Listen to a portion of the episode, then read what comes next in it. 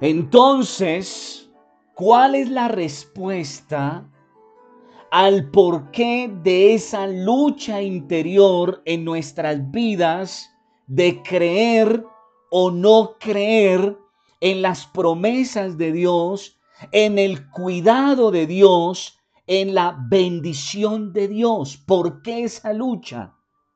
Mi querido, mi querida, la respuesta es muy sencilla. Y es que tenemos un enemigo y este enemigo busca por todos los medios que perdamos nuestra confianza en Dios, que no creamos en sus principios, que no creamos en que el Señor en realidad es bueno y que no creamos que el Señor es un Dios de abundancia, un Dios de grandes cosas y este enemigo va a trabajar en nuestra mente, en nuestro corazón y nos estará bombardeando con preguntas tales como ¿usted si cree que Dios va a hacer algo? Recordemos, mis queridos, que lo mismo hizo este enemigo con Adán y Eva en el huerto de Edén. Lo primero que hizo fue sembrar duda en el corazón de ellos respecto a lo que Dios les había dicho, les había ordenado. Y entonces Satanás le pregunta a Eva, con que Dios os ha dicho, no comáis de todo árbol del huerto. ¿Qué estaba haciendo el enemigo? Estaba poniendo en duda la palabra de Dios. Estaba haciéndole perder al hombre y a la mujer su confianza en Dios. Esas preguntas que muchas veces vienen a nuestra vida del enemigo, a nuestra mente del enemigo, que dice, ¿usted si cree que Dios lo escucha? ¿Usted si cree que Dios lo va a ayudar en estas circunstancias? ¿Usted si cree que Dios lo va a guardar en toda situación? Son las maneras en que el enemigo coloca duda en nuestro corazón para que desistamos de nuestra fe en las promesas de Dios, por tanto que seamos infieles y terminemos por apartarnos de Dios. Pero quiero recordarte lo que dice la palabra de Dios en Juan capítulo 10, verso 10. Juan 10, 10. Dice la palabra, el propósito del ladrón, o sea, de Satanás, el diablo, es robar y matar y destruir. Pero atención lo que dice Cristo. Mi propósito es darles una vida plena y abundante. Así es que recuérdalo en este día, mi hermano, mi hermana, amigo y amiga que me oyes. El generoso será tratado con generosidad. No lo olvides. Así es que quiero invitarte para que consideres en este tiempo no preocuparte más por lo que sucederá el próximo año si te van a conservar o no tu empleo, qué va a pasar con tu empresa, qué va a pasar con tu salud, qué va a pasar con la vacuna. No, no te preocupes por eso, te dice hoy el Señor. En lugar de preocuparte en este tiempo, empieza a activar esos principios de Dios de bendición, como lo es la gratitud, como lo es la generosidad. Comienza a ser agradecido, a ser agradecida, a ser generoso, a ser generosa. Cree que recibirás conforme a lo que Dios dice y no actúes como los como aquellos negociantes tramposos, desleales, ávaros, injustos. No, no actúes así. Debes empezar a actuar como un hijo, como una hija de Dios. Quiero invitarte para que en oración le pidamos juntos a Dios que nos muestre cómo tener actos de generosidad. Pero cuando el Señor te empieza a decir cómo tener actos de generosidad, déjate guiar por el Espíritu Santo de Dios. Cuando Dios te guía a dar es porque quiere llenar tu vasija, quiere sacudirla, pero quiere volverla a llenar y entregártela rebosando y llena de bendición.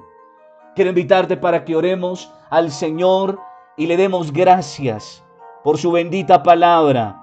Ora ahí, en el lugar donde te encuentras, de pronto tu trabajo, de pronto ahí en tu casa, en la sala, en la cocina, no sé dónde te encuentras, pero quiero invitarte para que ores al Señor y con tus propias palabras dile, Señor, en esta hora te pido Dios que me muestres cómo actuar con generosidad.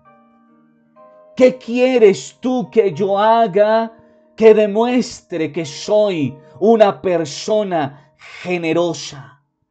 Quiero ser generoso. Quiero ser generosa. Dile al Señor eso. Porque quiero, Señor, que tú sigas siendo generoso para conmigo, para con mi familia. Señor, renuncio a la incertidumbre, renuncio a la preocupación, renuncio al negativismo, renuncio a la queja y hoy comienzo, Señor, actuar en gratitud y en generosidad para contigo, para con mi familia, para con el prójimo. Padre, en esta hora te pido que a través de tu Santo Espíritu nos dirijas, Señor. Nos dirijas.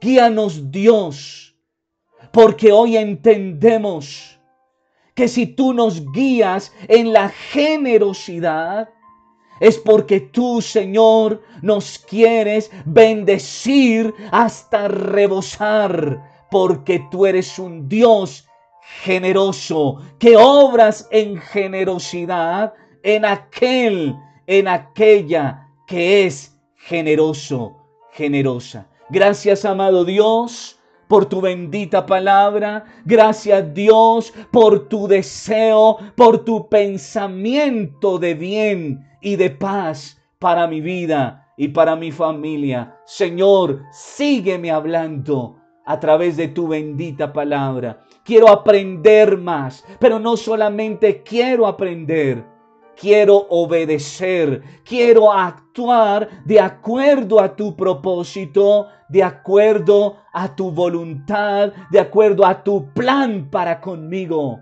En el nombre de Jesús. Gracias Dios.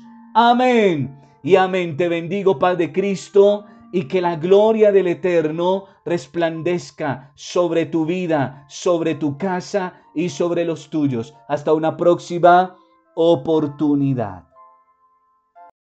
Bendecido y bendecida de Dios, te saludo una vez más en la paz de nuestro Señor Jesucristo.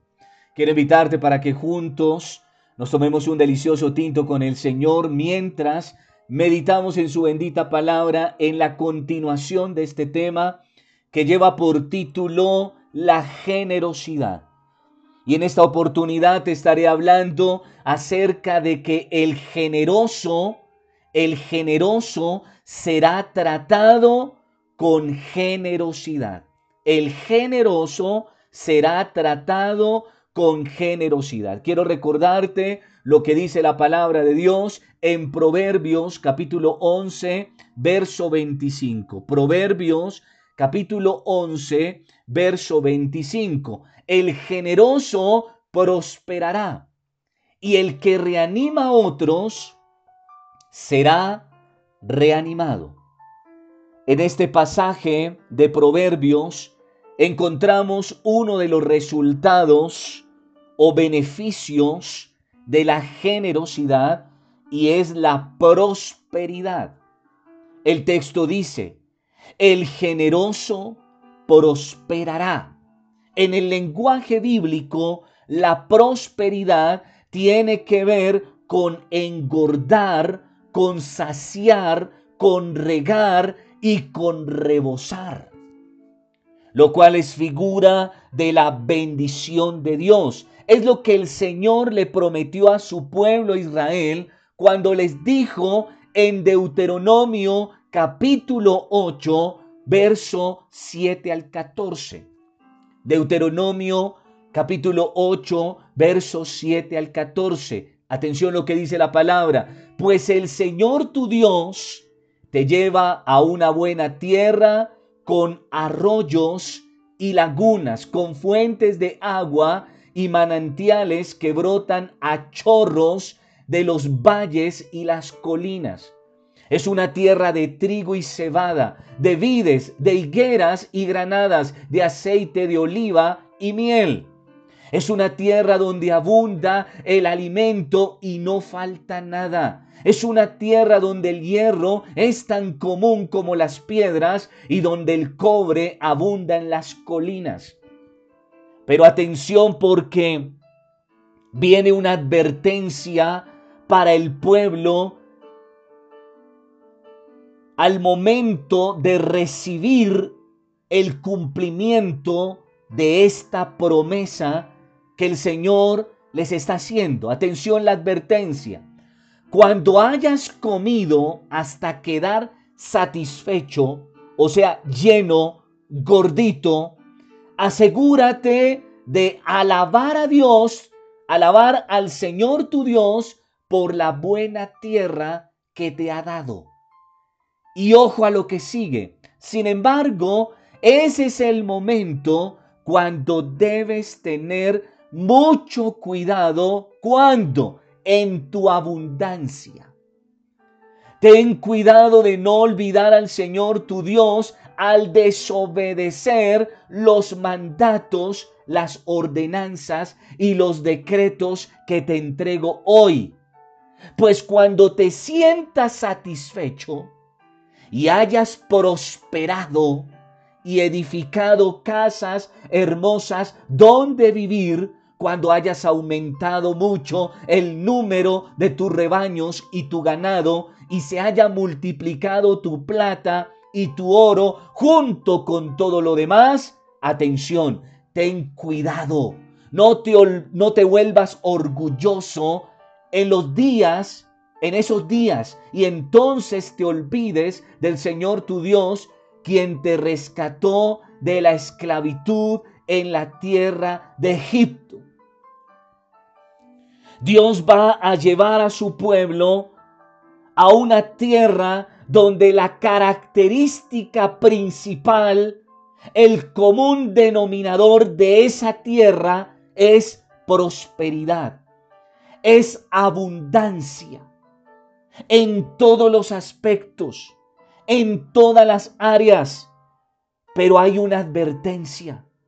Tengan cuidado de olvidarse de Dios. Tengan cuidado de conformarse. Tengan cuidado con el orgullo, la altivez, la soberbia, la autosuficiencia. Tengan cuidado de no ser generosos con aquel que está siendo generoso con ustedes. Tristemente fue lo primero que hizo Israel se dedicaron a engordarse, a disfrutar, a relajarse, se olvidaron de Dios, se olvidaron del prójimo. Y atención lo que dice la palabra de Dios en Deuteronomio 32, 15. Deuteronomio 32, 15. Pero Israel pronto engordó y se volvió rebelde el pueblo aumentó de peso, se puso gordo y relleno. Entonces abandonó a Dios, quien lo había creado. Y dice el texto, se burló de la roca de su salvación. Qué tremendo eso. Porque la palabra de Dios, mis queridos, dice que el generoso será tratado con generosidad. Y este pueblo se olvidó del Dios generoso que los había bendecido con abundancia. Se olvidaron de su palabra, se olvidaron de él, dice la palabra, se burlaron de él, por tanto se olvidaron aún de su prójimo, de los demás. Cuidado mi hermano, porque repito, es el generoso quien será tratado con generosidad. Entonces, debemos entender lo que Cristo enseña en Lucas capítulo 6, verso 38. Lucas capítulo 6, verso 38. Den y recibirán. Ojo a eso. No recibe quien no da, recibe el que da. Y atención lo que dice la palabra. Lo que den a otros les será devuelto por completo. O sea, en pocas palabras, en la medida que damos, recibimos. Pero atención las características de lo que Dios nos devuelve, de lo que Dios nos da cuando somos generosos. Apretado, sacudido para que haya lugar para más, desbordante y derramado sobre el regazo. Y dice el maestro, la cantidad que den determinará la cantidad que recibirán a cambio. En los antiguos mercados no existían las balanzas. Por tanto, para medir las cantidades de los granos se usaban diferentes tamaños de recipientes.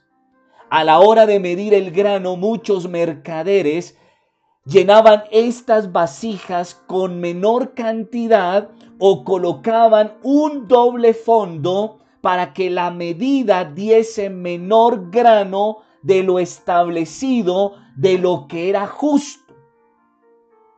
El Señor Jesucristo está enseñando que cuando damos de la manera justa, de vuelta recibiremos no solo acorde a lo dado, sino que Dios llenará nuestras vasijas. Luego, ¿qué hace el Señor? La sacude para abrir más espacio, la volverá a llenar y pondrá tanto grano que se va a desbordar porque quien es generoso en dar, recibirá mucho más de lo que ha dado.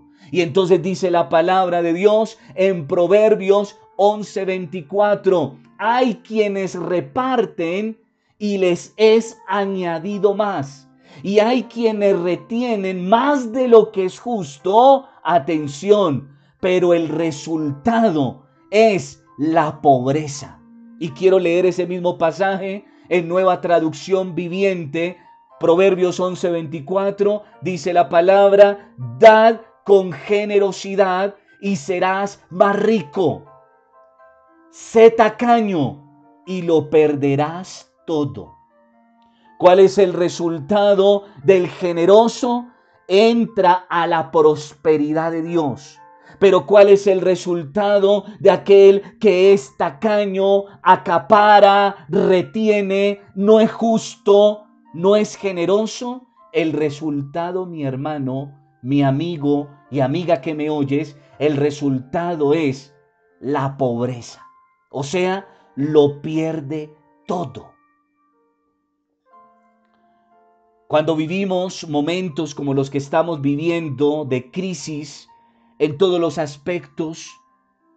No estamos exentos de que nuestra mente entre la incertidumbre, esa preocupación de lo que va a pasar en nuestro interior. Hay como una voz que nos hace mirar al futuro, pero no con una perspectiva positiva, no de una forma positiva, sino negativa.